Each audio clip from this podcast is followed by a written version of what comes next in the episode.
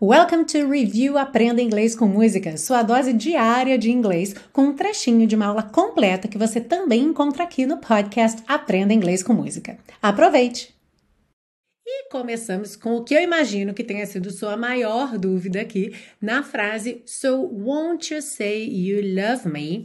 Que talvez você tenha traduzido aí literalmente. Então, você não vai dizer que me ama? Ou você não dirá que me ama? Só que esse won't you quase sempre tem aí um denguinho por trás, um pedido dengoso, sabe? Aquele assim, por favor, por favorzinho, sabe? Então é muito comum a gente ver essa construção em músicas românticas, músicas que estão ali pedindo ajuda, às vezes até mesmo dando ali quase uma ideia de begging, sabe? De estar tá implorando, won't you please fazer alguma coisa, né? Então, por favor, por favor, faça isso. A gente, inclusive, viu essa estrutura aqui na série Aprenda Inglês com Música em outras ocasiões, na música Help com The Beatles, Sugar com Maroon 5, Waiting for a Girl Like You com a banda Foreigner, I Don't Wanna Talk About It, super sucesso com Rod Stewart, Unchain My Heart, sucesso com Joe Cocker, e em vários vídeos das Review Aprenda Inglês com Música, que são aqueles vídeos curtinhos que saem diariamente, aí sua dose diária de inglês para você relembrar algum ponto importante.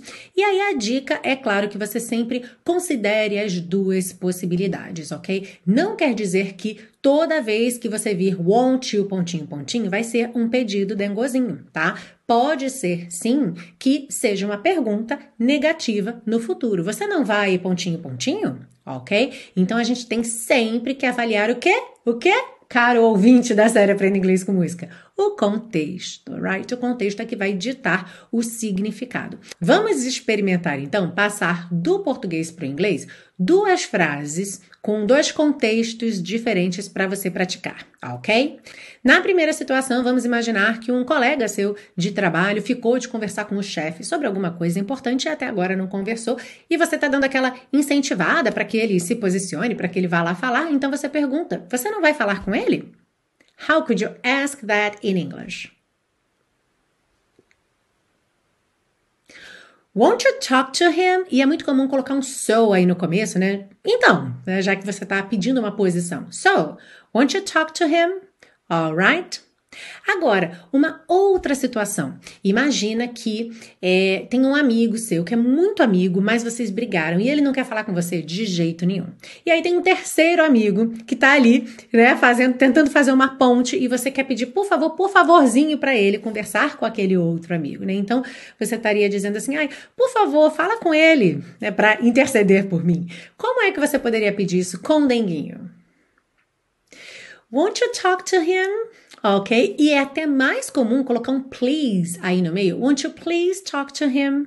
Ok? E aí, naturalmente, pelo contexto, pela situação, pelo tom da voz, won't you please, a carinha assim, won't you please talk to him? Você já sabe que não é, ah, você não vai, por favor, falar com ele? E sim, ah, por favor, fale com ele.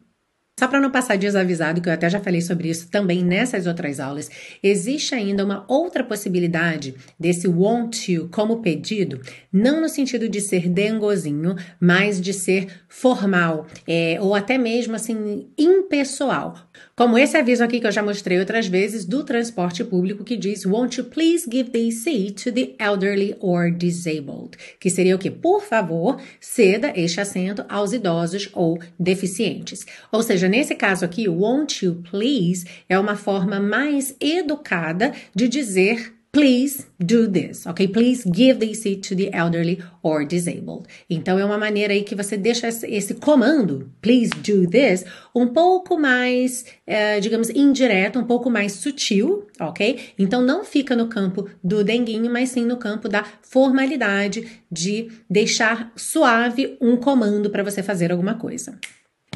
So won't you say you love me?